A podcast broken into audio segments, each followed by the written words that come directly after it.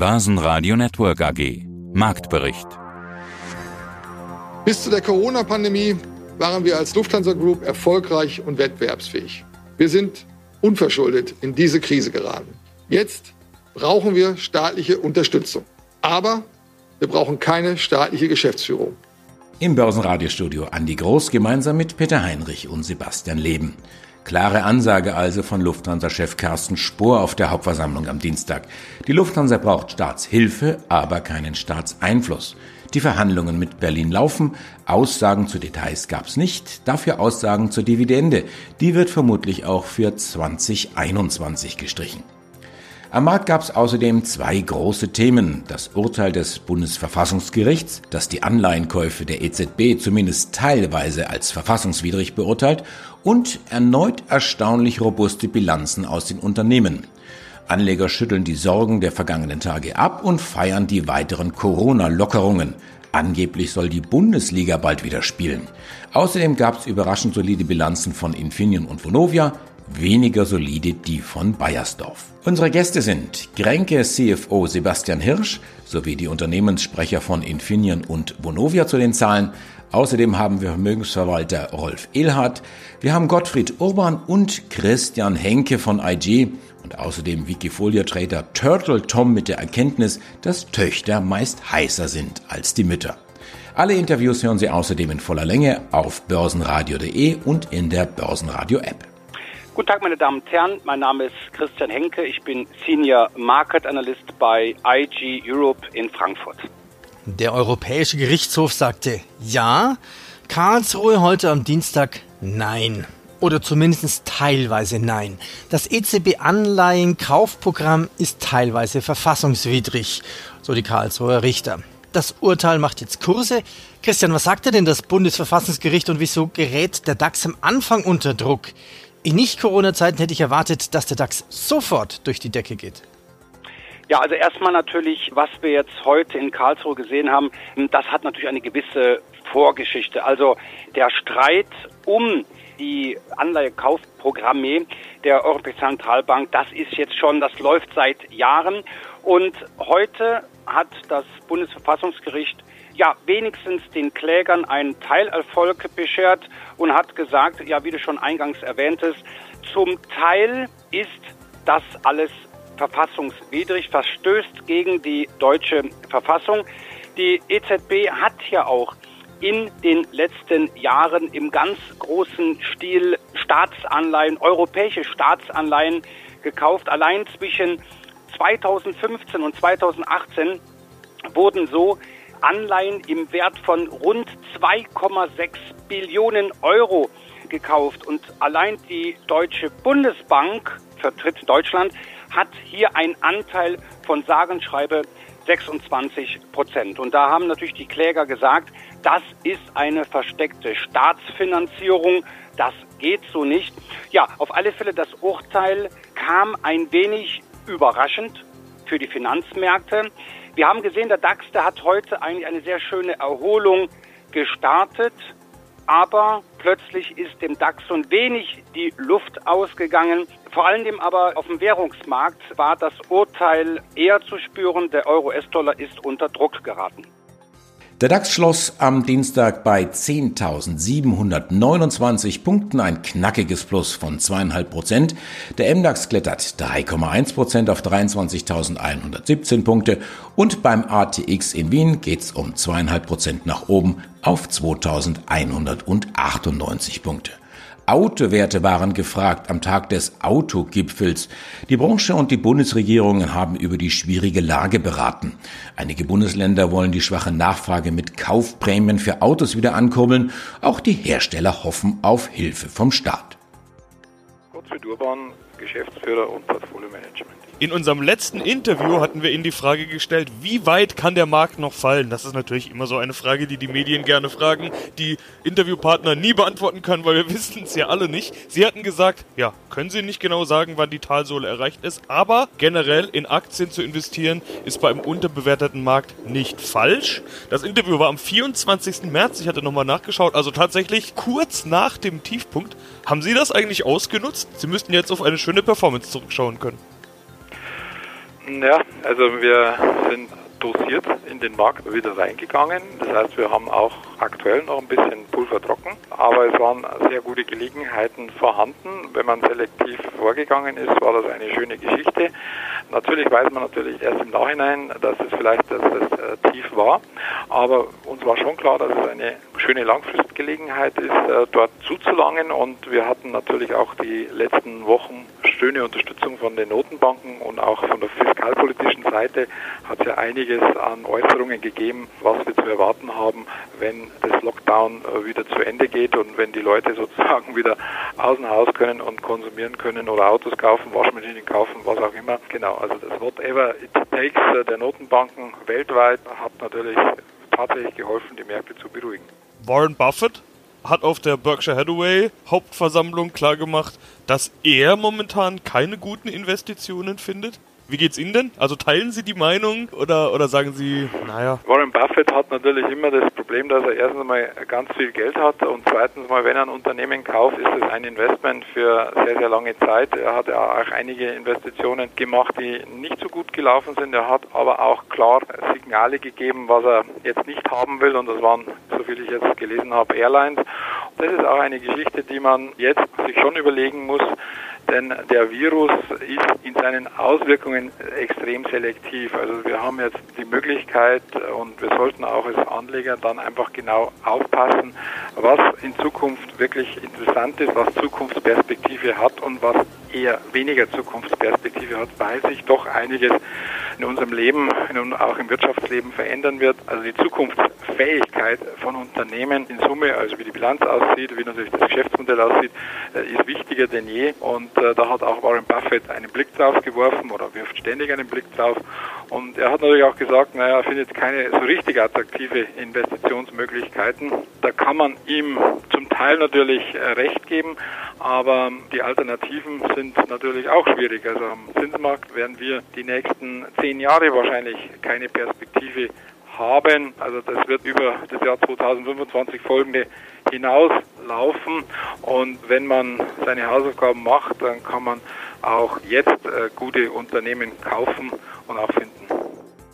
Auch Bayersdorf spürt die Folgen der Corona-Krise. Umsatz minus 3,6 Prozent. Tesa und Co. verbuchten deutliche Rückgänge. Vor allem in Ländern mit krassen Ausgangssperren war das Geschäft deutlich zurückgegangen.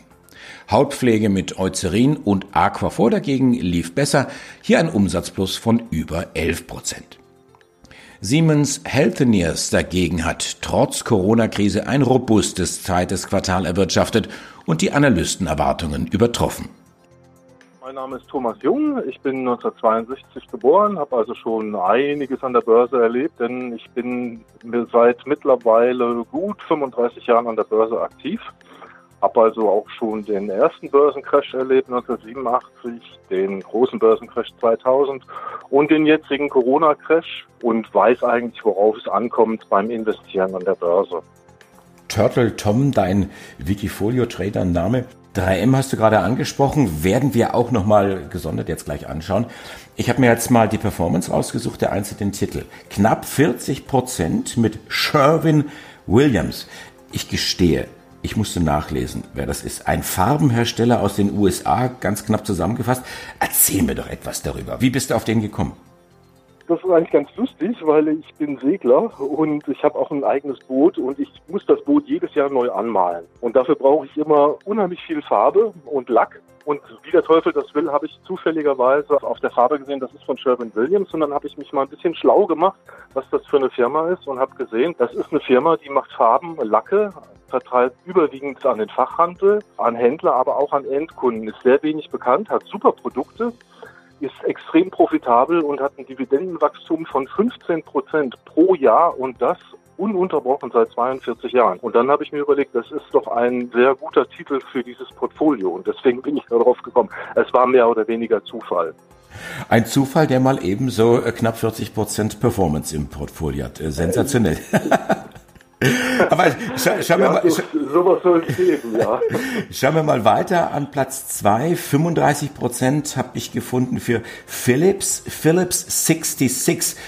Auch hier gestehe ich, ich musste mal nachschauen, das ist eine US-Tankstellenkette, abgespalten und dann gab es für mich den Aha-Effekt ConocoPhillips, die stecken dahinter.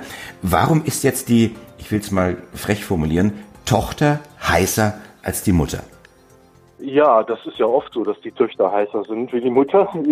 Und in dem Fall, wie gesagt, wie du schon richtig gesagt hast, das ist ein abgespaltenes Unternehmen von ConocoPhillips, einem der größten Ölförderer auch der Welt oder einer der ganz großen. Aber man konzentriert sich bei Philips 66 auf das Downstream-Geschäft. Das heißt, man ist kein Ölförderer, sondern ein Ölverarbeiter. Das Interessante an dieser Firma ist, die hat ein eigenes Pipeline-Netzwerk, das 24.000 Meilen umfasst, eigene Terminals, eigene Gütertransportwege und so weiter. Und man produziert nicht nur Kraftstoffe, sondern auch Wachse, Schmierstoffe für die Industrie. Und ich hatte diese Firma schon lange auf meiner Watchlist, aber die war mir immer ein bisschen zu teuer. Jetzt in dieser Corona-Sondersituation ist die Aktie tatsächlich von 120 auf etwas über 40 Dollar runtergecrasht, also ein Crash von 65 Prozent und war nach meinen Berechnungen stark unterbewertet, weswegen ich hier zugeschlagen habe.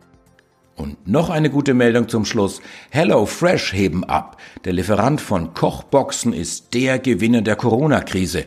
Die Ziele für Wachstum beim Umsatz hat man deutlich erhöht. Bis zu 55 Prozent könnten drin sein in diesem Jahr.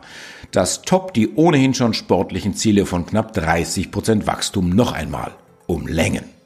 Mein Name ist Rolf Ehlhardt. Ich bin Vermögensverwalter bei der Firma ICM in Mannheim. Gold, also als klassische Versicherung gegen Inflation, würde ich mal sagen. Ihr Dauerthema. Wir reden, glaube ich, in jedem Interview über Gold und auch diesmal kommen wir natürlich nicht dran vorbei. Wir haben gestern schon kurz telefoniert, das kann ich den Hörern verraten. Und da haben Sie was ganz Spannendes gesagt, nämlich Sie haben gerade etwas Ihrer Newmont-Aktien verkauft, also Goldminen-Aktien verkauft. Warum das, habe ich mich gefragt. Waren das Gewinnmitnahmen, die müssten ja ganz gut gestiegen sein, genauso wie der Goldpreis, oder kommt da ein Rückschlag? Nein, es ist beides natürlich. Zunächst denke ich, dass Newmont hat in diesem Jahr 40 Prozent zugelegt. Wir haben sie bei knapp über 40 gehabt und wir haben sie jetzt mit 62 verkauft. Wir sind da überkauft weil plötzlich alle gesagt haben, Gold steigt und der Hebel, der einfachste Hebel auf Gold ist natürlich Goldaktien. Ob sie Newmont oder Barrick hatten, ist äh, völlig egal. Sie haben 40 Prozent Gewinn. Erstens mal, an Gewinnmitnahmen ist noch keiner arm geworden. Zweitens habe ich üblicherweise dann das Gold behalten, weil Gold hat noch ein Privileg, wenn Sie Gold, also physisches Gold, dazu zählt auch das Cetra Gold, länger als zwölf Monate halten, dann ist der Gewinn steuerfrei. Das heißt, die Leute äh, und Kunden, die äh, damals, als ich bei 1350 äh, ganz laut gerufen haben, eben brechen wir aus einer sechsjährigen Konsolidierung nach oben aus, Gold gekauft hat, ist jetzt mit 350 Dollar vorne. Das sind roundabout fast 30 Prozent.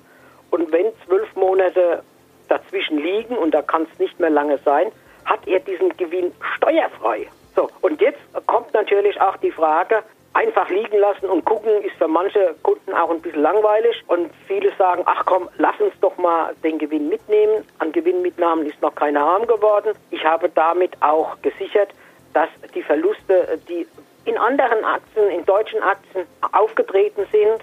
Ich hatte das letzte Mal ja gesagt, wir haben wieder auf 25 Prozent statt 50 Prozent, also wir haben die Aktien halbiert und haben jetzt mit Newmont einen Gewinn realisiert.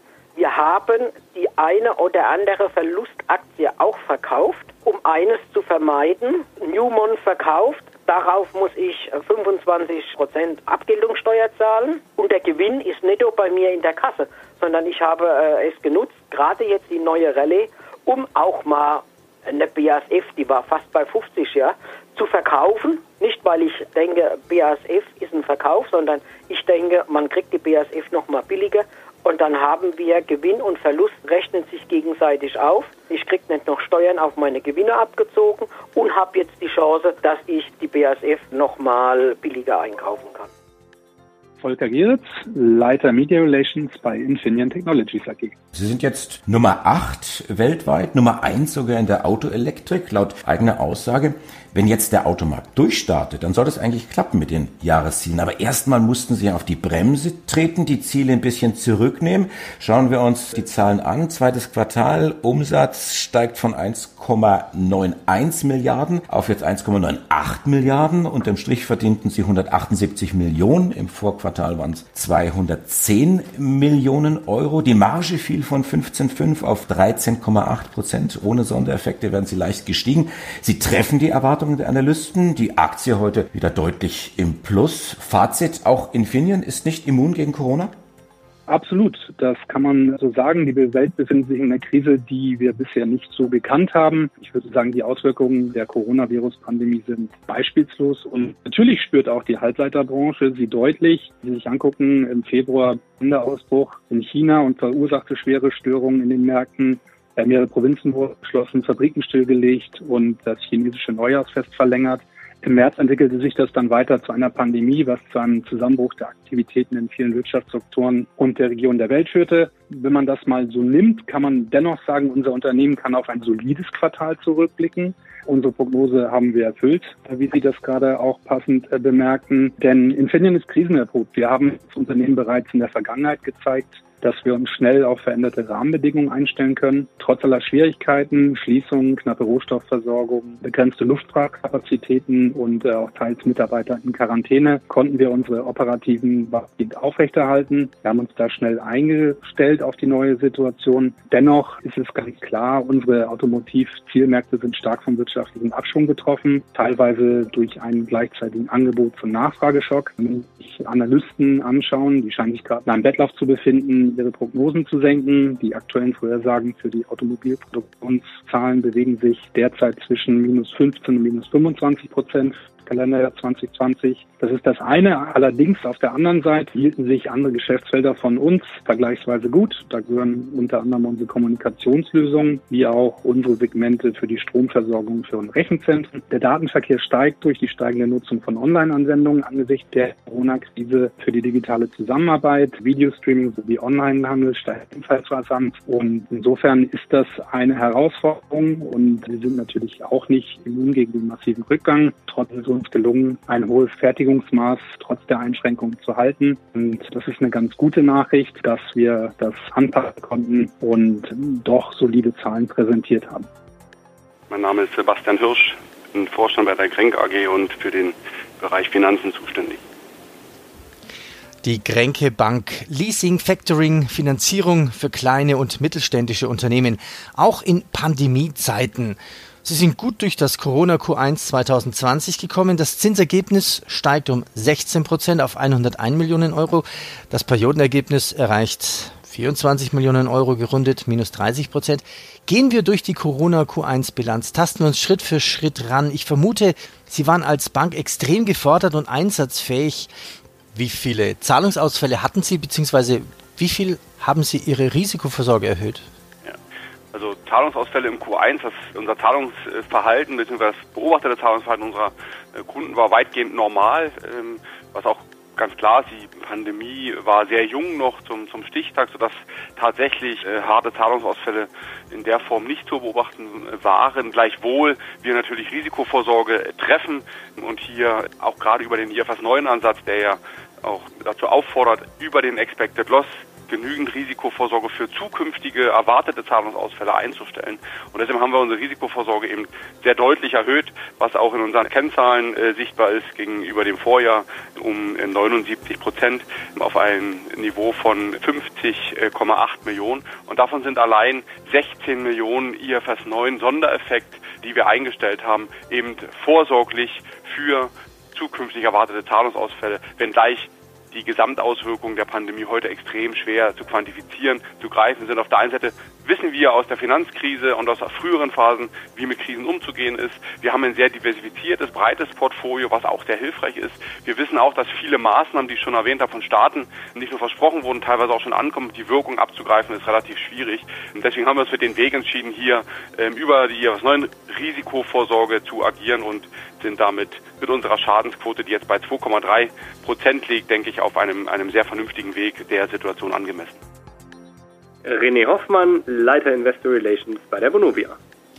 Im letzten Interview mit Börsenradio hatten Sie gesagt, Vonovia Geschäftsmodell sei Corona-sicher. Es geht um Wohnimmobilien. Ich habe in den vergangenen Wochen mit vielen Immobilienfirmen gesprochen und nicht jeder steht so gut da. Der Begriff Corona-sicher, der ist ja nicht allzu oft gefallen. Inzwischen steckt allen ein Quartal Corona in den Knochen bzw. in den Zahlen, so auch bei Ihnen. Und siehe da, der FFO steigt um 10,5% auf 335,5 Millionen Euro. Das ist ja die wichtige operative Gewinnzahl der Immobilienbranche. Herr Hoffmann, bleibt das bei Ihrer Aussage, also Corona-sicher? Das bleibt bei meiner Aussage Corona-sicher, weil die Einnahmenseite in unserem Geschäft mit Wohnimmobilien eben extrem stabil ist. Das ist eine völlig andere Immobilienklasse als beispielsweise Hotels oder der Einzelhandel. Und insofern, deswegen sind wir auch bei der Prognose für das Jahr 2020 geblieben, stehe ich zu der Aussage, dass es Corona-sicher ist. Ich kann jetzt sogar einen Schritt weiter gehen und sagen, Corona-sicher und zwar insofern, als dass wir nicht nur unsere wirtschaftliche Performance halten, was sicherlich wichtig ist und unsere Aktionäre freuen wird. Was aber noch viel wichtiger ist, es ist so Corona-sicher, dass wir auch es geschafft haben, unsere operativen Prozesse, sprich unsere Serviceleistungen und unsere Infrastruktur für die Mieter voll aufrechtzuerhalten. Sie müssen wissen, wir haben etwa 5000 Anfragen pro Tag von Kunden und potenziellen Kunden. Dafür haben wir ein eigenes Service Center, die diese Anrufe bearbeiten. Und dort gab es nicht eine einzige Stunde in den Corona-Zeiten, wo die Anrufe nicht durchkamen. Ähnliches gilt für unsere eigene Handwerkerorganisation. Natürlich ist auch unter Corona gibt es Instandhaltungs- und Reparaturfälle. Und auch die arbeiten wir mit unseren eigenen Handwerkern ab, natürlich unter Einhaltung der Schutzvorschriften. Wir richten uns da nach dem Robert-Koch-Institut. Das heißt, die Mitarbeiter vor Ort haben die Schutzausrüstung etc. Aber auch da lassen wir Mieter natürlich nicht alleine, wenn es ein Problem gibt. Und insofern freue ich mich, dass diese Aussage auch heute zutrifft und sogar noch besser zutrifft, weil wir eben neben den wirtschaftlichen Rahmenbedingungen und wirtschaftlichen Erfolgen es auch geschafft haben, den Dienst am Kunden voll aufrechtzuerhalten. Und das ist, finde ich, ein sehr gutes, ein sehr positives Signal. Die Aktie, die ist trotzdem deutlich abgestürzt. Es gab Ende Februar sowas wie einen kleinen Einbruch, dann die schnelle Erholung und dann den großen Einbruch von über 53 auf unter 38 Euro. Sie sind schon wieder geklettert bis über 46 Euro zum Zeitpunkt unseres Interviews. Allein heute mehr als 5% plus, einer der stärksten Gewinner im DAX hatte ich gesehen, so war es zumindest kurz vor unserem Interview. Äh, haben die Aktionäre denn nicht an diese Corona-Performance geglaubt, die sie gerade erläutert haben? Oder verstehen die es jetzt erst nach und nach? War der generelle Corona-Börsensog so groß, dass sie mit runter sind? Oder was sagen die Investoren? Ja, ich glaube, wir können uns nicht davon freimachen, dass natürlich eine allgemeine Stimmung und eben eine, eine sehr starke Eintrübung der Stimmung an der Börse für die Weltwirtschaft etc.